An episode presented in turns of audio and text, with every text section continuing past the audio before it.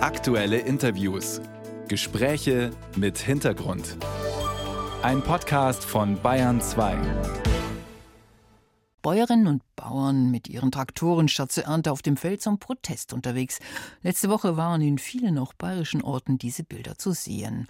Und auch wenn Kanzler Scholz heute auf der Grünen Woche die Bedeutung der Landwirtschaft noch einmal ausdrücklich lobte, die Regierung bleibt dabei. Die Kfz-Steuer für landwirtschaftliche Fahrzeuge kommt zwar nicht, aber die Subvention von Agrardiesel wird schrittweise abgesenkt. Bayerns Bauernpräsident Günther Felsner setzt jetzt auf die Abstimmung zum Haushalt im Bundestag. Wir sind in Gesprächen. Wir haben hier noch keine Beschlüsse vorliegen, die gegen unsere Forderungen stehen. Und solange wir im Dialog sind, werden wir sympathisch sichtbar bleiben.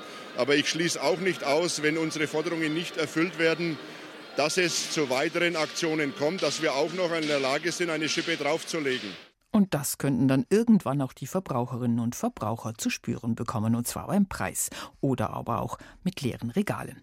Deutschlands Landwirte stehen mit ihren Forderungen dabei nicht alleine da. Auch in anderen EU-Ländern sind immer wieder Bilder von Protesten zu sehen. In der Kritik steht dabei auch die Politik aus Brüssel.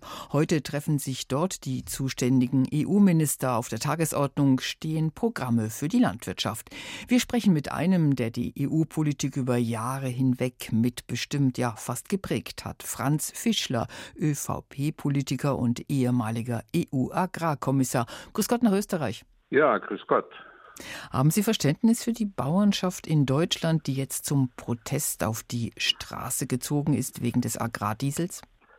Naja, ich habe da schon ein gewisses Verständnis, wobei aus meiner Sicht es ja nicht primär sozusagen um den Agrardiesel geht. Das ist der Anlass, aber nicht die Ursache der Proteste der Bauern.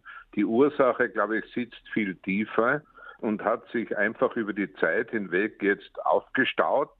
Und zwar deswegen, weil aus meiner Sicht das stimmt, was kürzlich bei Ihnen im Bayerischen Rundfunk der Professor Feind gesagt hat, Nämlich was fehlt, ist ein Gesamtkonzept.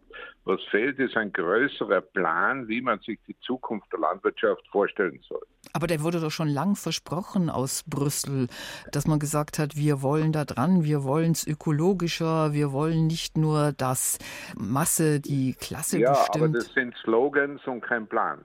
Und das ist der Unterschied. Aber es lagen doch schon welche auf dem Tisch. Ja, aber die sind, die sind erstens nur Teilpläne, ja, weil die fundamentalen Fragen der Zukunft, nämlich wie man sich die Produktion in Europa vorstellt, wie man sich die Kostenentwicklung vorstellt, in den Griff zu kriegen, wie man sich die Direktzahlungen vorstellt, dazu gibt es keinen Plan. Und welche Vorschläge haben Sie da? Ja, ich hätte schon einige Vorschläge, aber ich bin der Meinung, dass es jetzt wieder ein Fehler wäre, wenn einfach von außen jemand konkrete Vorschläge auf den Tisch legt und sagt, das oder nichts, sondern ich glaube, es geht auch um die Methode. Und die Methode müsste sein, dass man diese Pläne mit den Repräsentanten des Bauernstandes gemeinsam entwickelt und auch unter Zuhilfenahme entsprechender Experten. Also wir brauchen eine Versachlichung der Diskussion. Momentan sind die Emotionen hochgegangen. Das ist verständlich, aber das bringt keine Lösung. Aber Sie waren ja EU-Agrarkommissar, haben da auch schon versucht, etwas in die Wege zu setzen. Was waren Ihre Pläne? Ja, vergessen Sie nicht, also erstens, meine Agrarreform, die ich gemacht habe, war im Jahr 2003. Das war vor der Erweiterung, das war vor der Möglichkeit, dass das Parlament die Politik mitbestimmt hat. Das war vor der Klimadebatte, vor dem Pariser Abkommen etc. Also was eigentlich deutlich wird dadurch ist, dass man jetzt über 20 Jahre nichts Wesentliches geändert hat und jetzt staut sich das Ding. Und da muss man, glaube ich, dringend etwas unternehmen, wenn man nicht den Frust noch größer machen möchte. Und warum hat es sich ich hätte gestaut? Schon Vorschläge. Ich hätte schon Vorschläge. Erstens, glaube ich, hätte man schon längst müssen das, was damals die Agrarminister nicht akzeptiert haben, nämlich dass also die Direktförderung, die Flächenprämien an bestimmte Umweltauflagen gebunden werden. Da haben aber damals die Agrarminister mindestens die Hälfte der Umweltauflagen, die wir vorgeschlagen haben, nicht akzeptiert. Und das rächt sich jetzt. Und das Zweite, was sich recht und damals nicht akzeptiert wurde, auch nicht von Deutschland.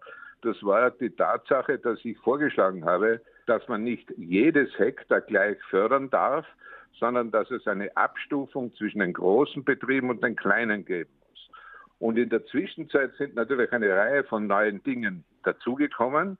Das sind insbesondere Fragen im Punkto Biodiversität. Da geht es in erster Linie um die Tierhaltung. Da geht es um die Frage, wie viel Dünger verträgt ein Hektar Grünland und ähnliches. Was auch dazugekommen ist, ist die ganze Frage des grünen Deals und die Konsequenzen, die man daraus zieht.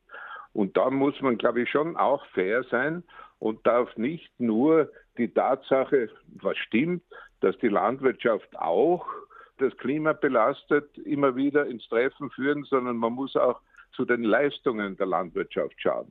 Und da sehe ich insbesondere eine Chance, nämlich, dass man die Bodensenke, das heißt, dass man also mehr Humus in unseren Böden hat und auf diese Weise Millionen Tonnen von CO2 speichern könnte dafür eine Politik zu machen. Und, und, und. Ich könnte noch lange aufzählen.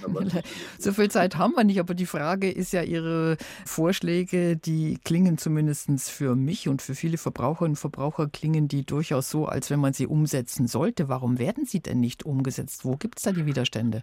Es ist erstens zum Teil eine Folge der Erweiterung, ist also die Bandbreite der Positionen viel, viel größer geworden weil eine Reihe von neuen Mitgliedstaaten ganz andere strukturelle Verhältnisse haben, weil die auch einen ganz anderen Background haben. Da ist also grüne Politik noch teilweise ein Fremdwort.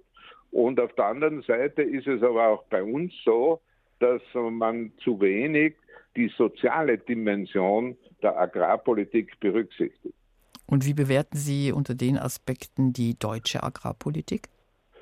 Also mir steht es nicht zu, die deutsche Agrarpolitik zu bewerten. Aber ich glaube, auch in Deutschland hat man viel zu lange zugeschaut. Das sagt Franz Fischler, ehemaliger EU-Agrarkommissar, ÖVP-Politiker und jetzt Beobachter der Szene. Vielen Dank für das Gespräch. Bitte gerne.